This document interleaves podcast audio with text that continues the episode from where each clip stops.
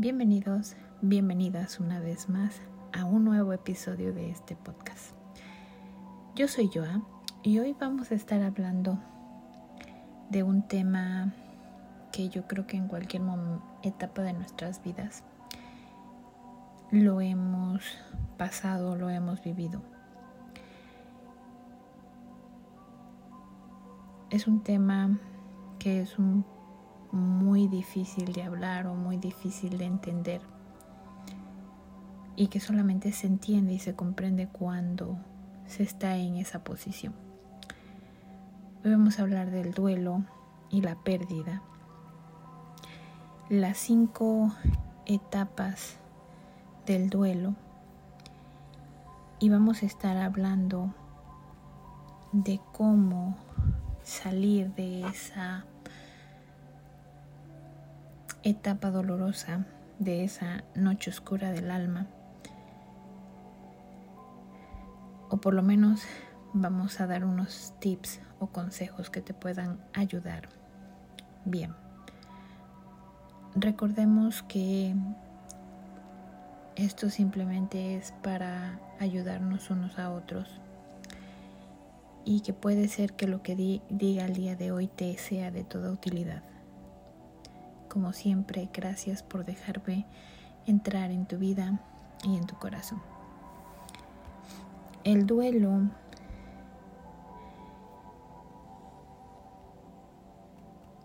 es la respuesta emocional de una persona ante una experiencia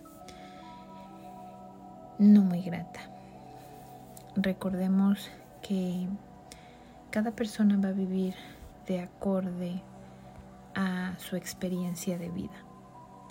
El duelo no necesariamente tiene que ver por la ausencia o la pérdida de una persona. Hay muchas personas que hacen duelo estando aún en esa situación, estando aún en la pareja si es el caso. Y esto se ve mucho en las relaciones eh, de pareja, pero también en las relaciones interpersonales, con padres, amigos, familiares, que no necesariamente necesitas perder físicamente a la persona para sentirte devastado, desolado y sentir que estás perdiendo una parte de ti. Hay momentos en los cuales nosotros atravesamos por situaciones no muy gratas. Y esto, como lo digo, normalmente lo añadimos o lo acreditamos a la pareja. Pero también hay momentos en los cuales con los padres, con las amistades, con personas de nuestro entorno, llegamos a tener ese duelo y esa pérdida. Y la persona no necesariamente se tiene que ir o se tiene que alejar o ya no tiene que estar más en este plano. Cuando llega esa situación, cuando atravesamos por ese proceso, como cada persona el proceso es único. Y si bien cada persona va a gestionar de la manera diferente, de la manera que le es más funcional para él o para ella o para cada individuo. Hoy te voy a hablar de las cinco etapas para que puedas entender un poquito más, ya sea que estás atravesando por tu periodo de duelo o que ya lo atravesaste y ni cuenta te has dado, o que probablemente la persona con la que te encuentras o las personas con las que te puedes encontrar o te puedes topar pueden estar teniendo ese proceso y estando contigo. La primera etapa eh, del duelo es la negación. La negación es una reacción que se produce de forma muy habitual inmediatamente después de una pérdida. Eh, no es frecuente que cuando experimentamos pérdida eh, súbita tengamos una sensación de irrealidad o de incredulidad. que puede verse acompañada de una congelación de las emociones. Se puede manifestar con expresiones tales como aún no me lo creo, no creo que sea verdad, estoy en shock y es como si estuviera viviendo una pesadilla o incluso con actitudes de aparente interés emocional, desdén o actuar como si hubiera pasado algo cotidiano o como si no hubiera pasado nada. La negación puede ser más sutil, de presentarse de un modo difuso o abstracto, restando importancia a la gravedad de la pérdida o no asumiendo que sea reversible cuando en muchos casos lo es.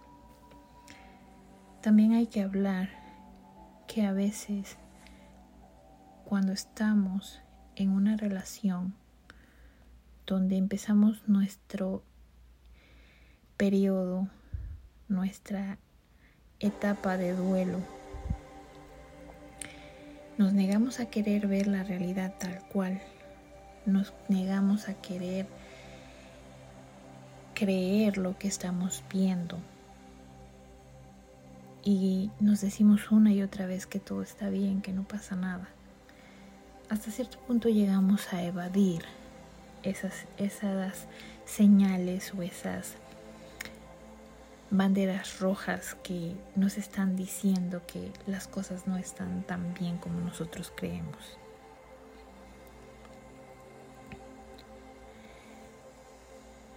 La segunda etapa es la ira.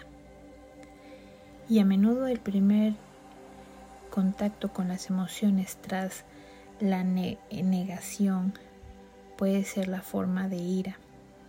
Se activan sentimientos de frustración y de impotencia que pueden acabar en atribuir la responsabilidad de una pérdida irremediablemente a un tercero. En casos extremos, las personas no pueden ir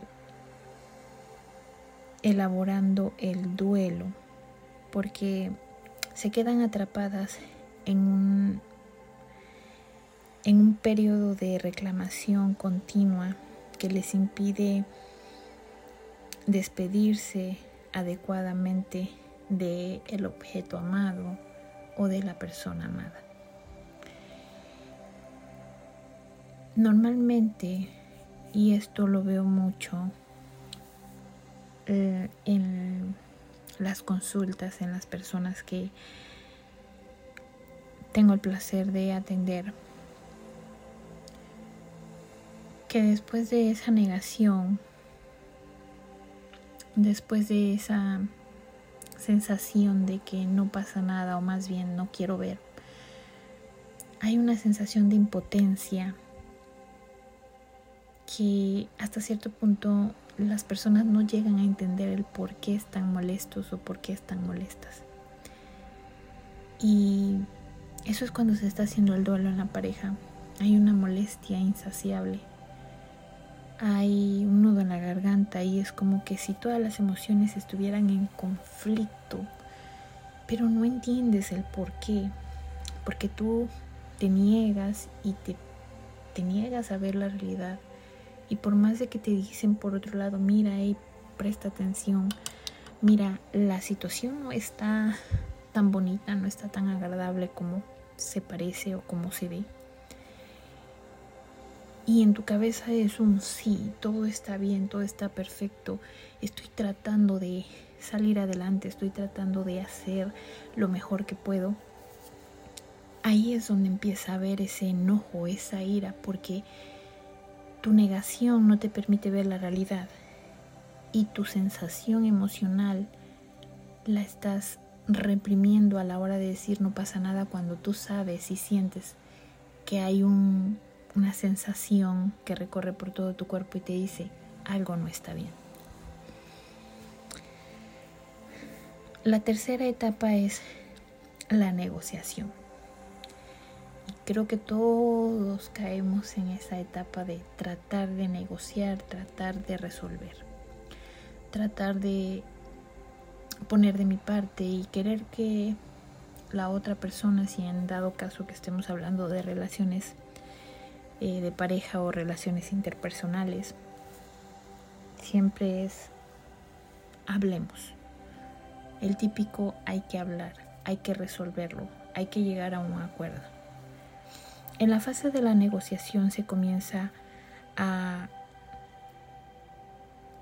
contactar con la realidad de la pérdida al tiempo que se empieza a explorar qué cosas hacer para revertir la situación. Como por ejemplo, cuando alguien se eh, diagnostica una enfermedad terminal, te estoy hablando en el caso de que sean relaciones eh, o en el caso de que estemos hablando de pérdidas demasiadamente fuertes, eh, que comienzan a explorar opciones de tratamiento, pese a haber sido informado que no hay cura posible, o quien cree que podrá recuperar una relación de pareja que ya definitivamente está rota, se empieza a comportarse de otra manera tratando de ser el salvador, tratando de ser el muro de contención, tratando de llegar a acuerdos, incluso llega a haber un desgaste en esta etapa de la negociación porque es tanta la desesperación por querer resolver la situación con la persona que terminas poniendo no solamente tu 100%, sino que terminas poniendo el 100% de la otra persona jalando, jalando, jalando una y otra y otra y otra vez. La situación, la relación, tratando de llegar a un punto medio. Y cuando no se llega a ese punto medio, hay un desgaste físico, emocional, mental, que la persona queda completamente devastada. La cuarta etapa del duelo es la depresión.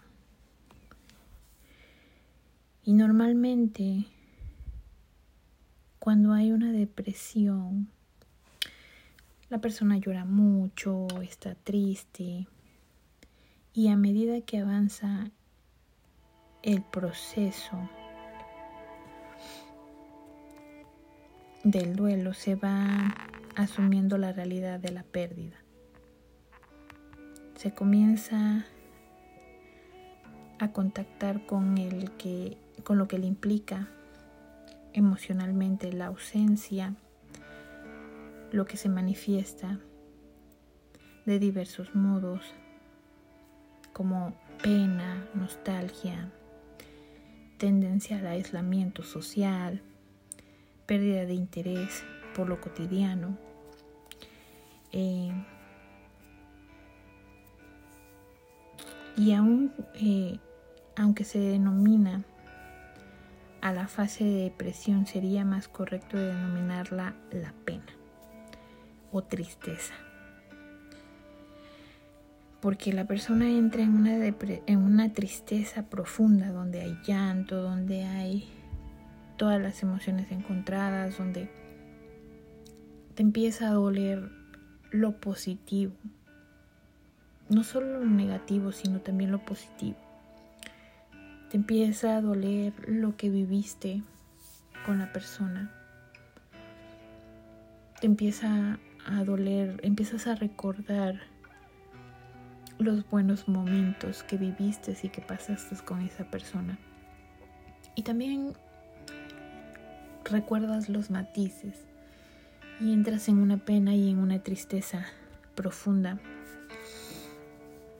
donde la nostalgia te invade, pero es el sentimiento, creo que son las últimas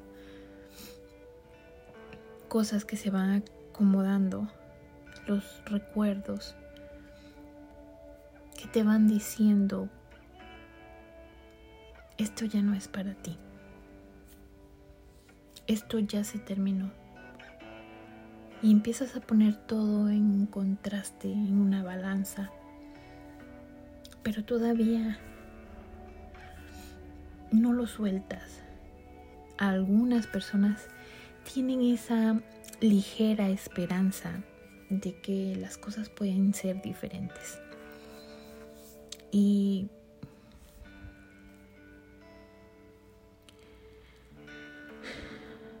de algún modo solo doliéndonos la pérdida puede empezar el camino para seguir viviendo a pesar de ella.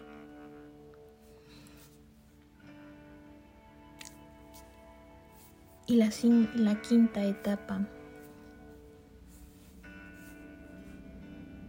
que ya es la última, que no queda más remedio más, más que decir hasta aquí. Y es donde entramos a esa etapa de aceptación, donde por mucho que recuerdes, porque obviamente vas a recordar,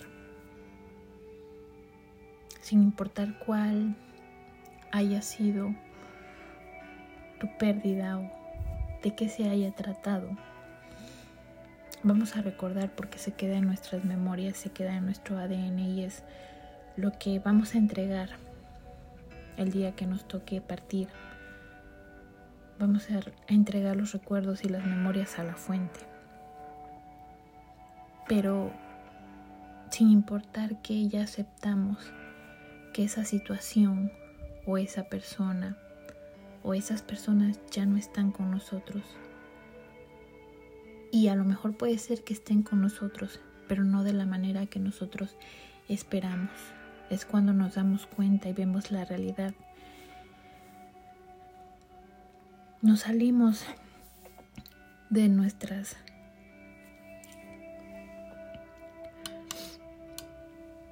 situaciones donde nosotros creíamos que las cosas eran como nosotros pensábamos y vemos la realidad tal cual, sin expectativas.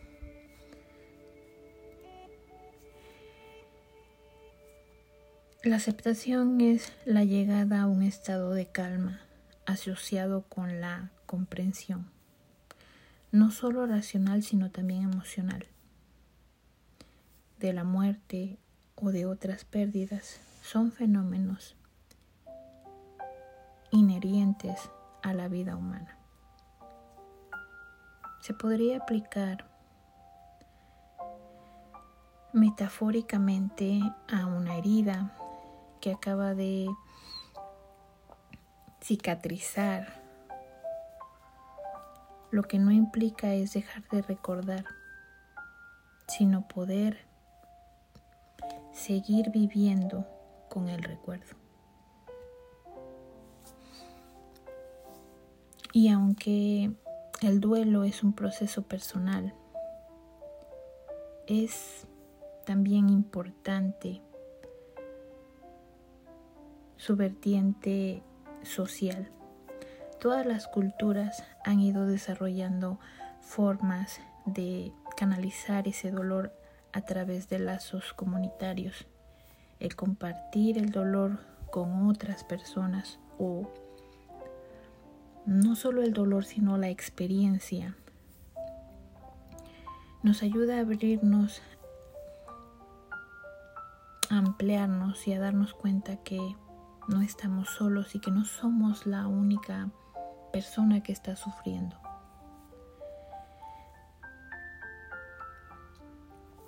y te das cuenta que es parte de la vida, es un proceso que en algún momento tenemos que vivir. El duelo es parte de vivir, es parte de la vida y por tanto es importante no apagarlo, no minimizarlo.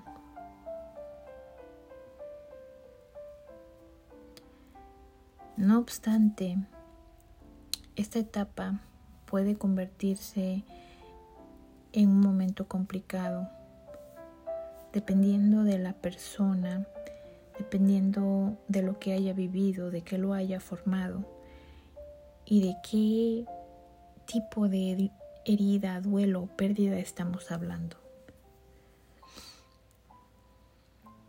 A veces el dolor eh, atrapa a la persona que se queda estática por mucho tiempo y que le impide seguir adelante.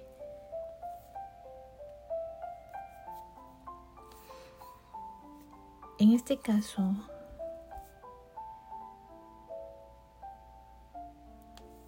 yo te recomiendo buscar ayuda. Recuerda que no estás solo. Recuerda que cada persona vivimos de, de acorde a nuestras experiencias de vida.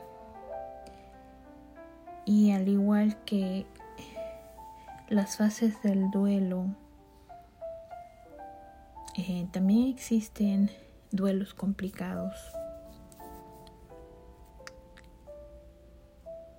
donde a la persona le cuesta soltar las memorias, culparse a sí mismo, tener el deseo de no existir con el fin de querer estar con ese ser querido, evitar de forma excesiva cosas que recuerden a esa persona y a veces nos aferramos a esa situación.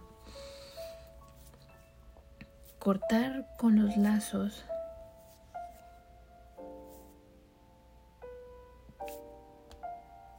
o cerrar ese ciclo o esa etapa no significa olvidar a esa persona o a esa situación.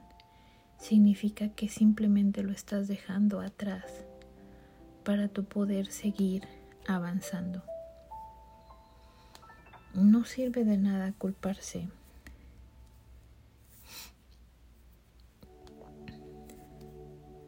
¿Cómo sobrellevar la pérdida? Sé que es un poco difícil el cómo sobrellevar la pérdida. Idealmente las personas que están afligidas debido a la pérdida de un ser querido o debido a la pérdida de algo que los marcó mucho, el poder sobrellevarla o el superar el proceso de duelo lleva tiempo y se necesita mucho apoyo. Asimilar y aceptar la pérdida sobrellevará al dolor de la separación y se ajustará a la vida sin la presencia física de ese ser querido.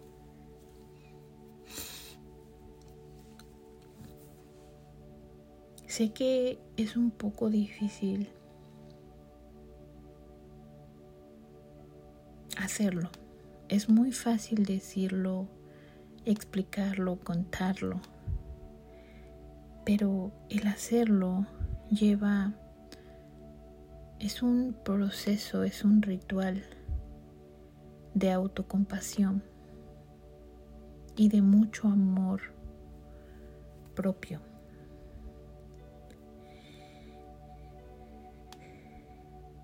Y aquí se trata de permitirse sentir ese dolor, así como todas las otras emociones. Y no se diga a usted mismo o a ti mismo que deberías sentirte mal o que te mereces esa situación. Sobre todo, no dejes que otras personas te digan cómo debes sentirte. Ten paciencia con el proceso. No te presiones con expectativas. Acepta lo que necesitas experimentar en tu dolor, tus emociones y tu propia forma de curación. Todo proceso lleva su tiempo. No te juzgues, no juzgues tus emociones, ni tampoco te compares con otras personas. Recuerda que nadie puede decirte cómo llevar tu luto y cuándo debes dejarlo. Reconoce tus sentimientos, incluso los que no te agradan o los que te desagradan. Permítete llorar. Necesitas hacer ambas cosas para sobreponerte a la pérdida. Busca ayuda.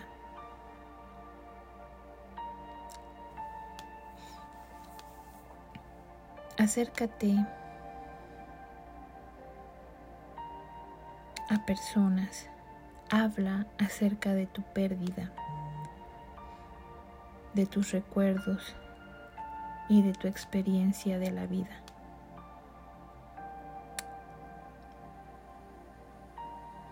Habla de esas personas que ya no están contigo y de tus seres queridos.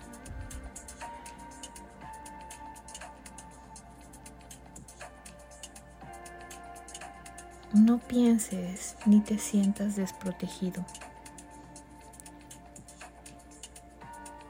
Trata de acercarte a tus familiares y amigos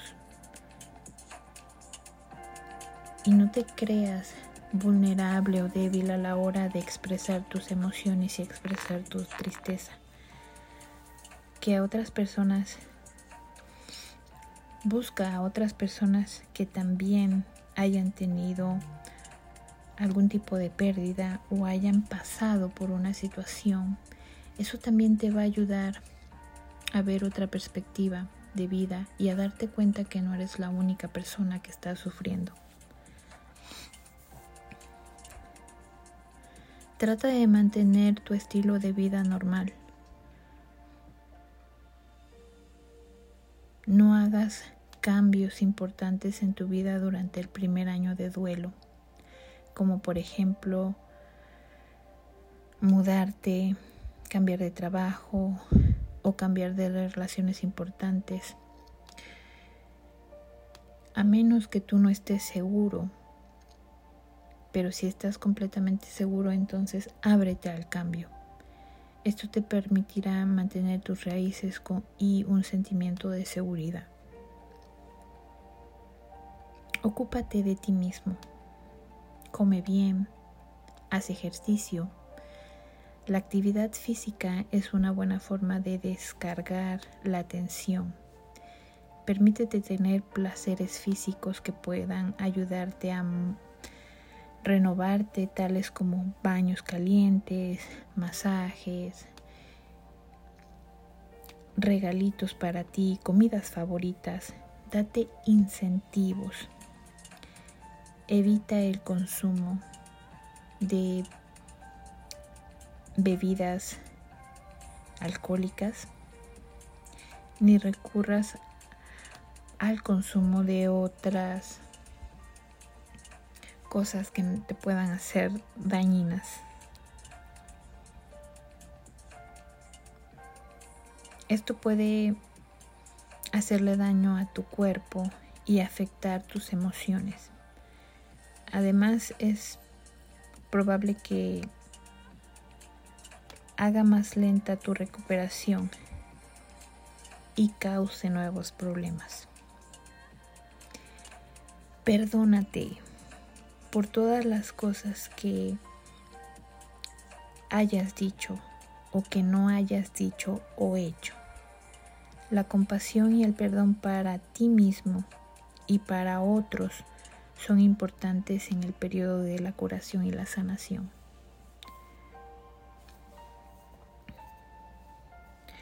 Date un descanso de tu duelo. Tú deberás pasar por este proceso durante un tiempo, pero no necesitas pensar en ello todo el tiempo.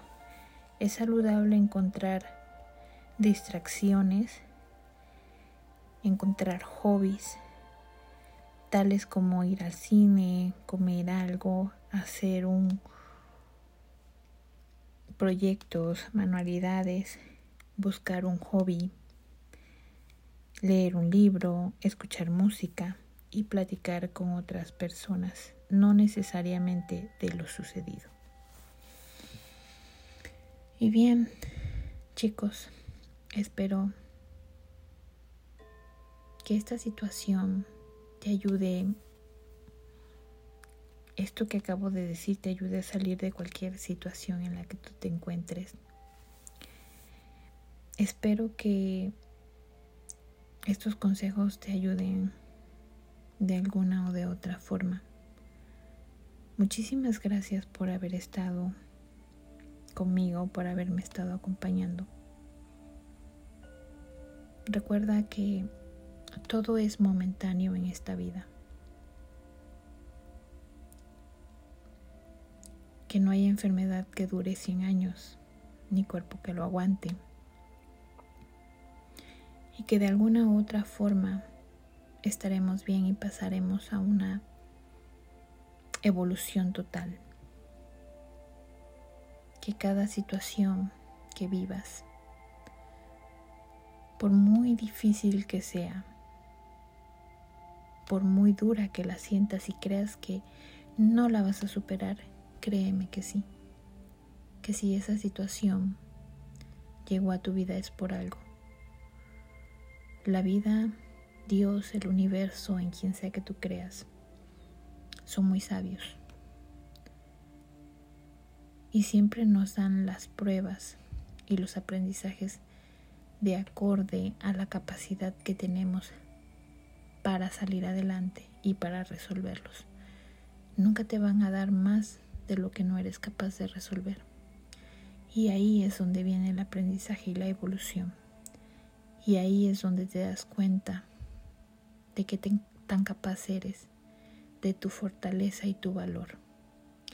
Así que te deseo de todo corazón que si tú estás atravesando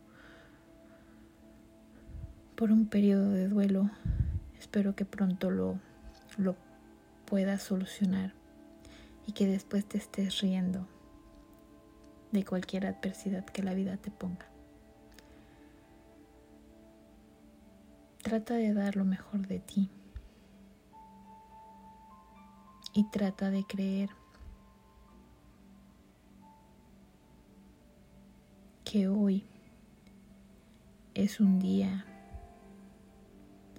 especial que hoy es un día maravilloso y que hoy hay esperanza, que hoy es un nuevo día. Muchísimas gracias por tu compañía. Como siempre, te mando miles y millones de bendiciones, abrazotes llenos de luz para que puedas iluminar tu camino y nos vemos en el siguiente podcast.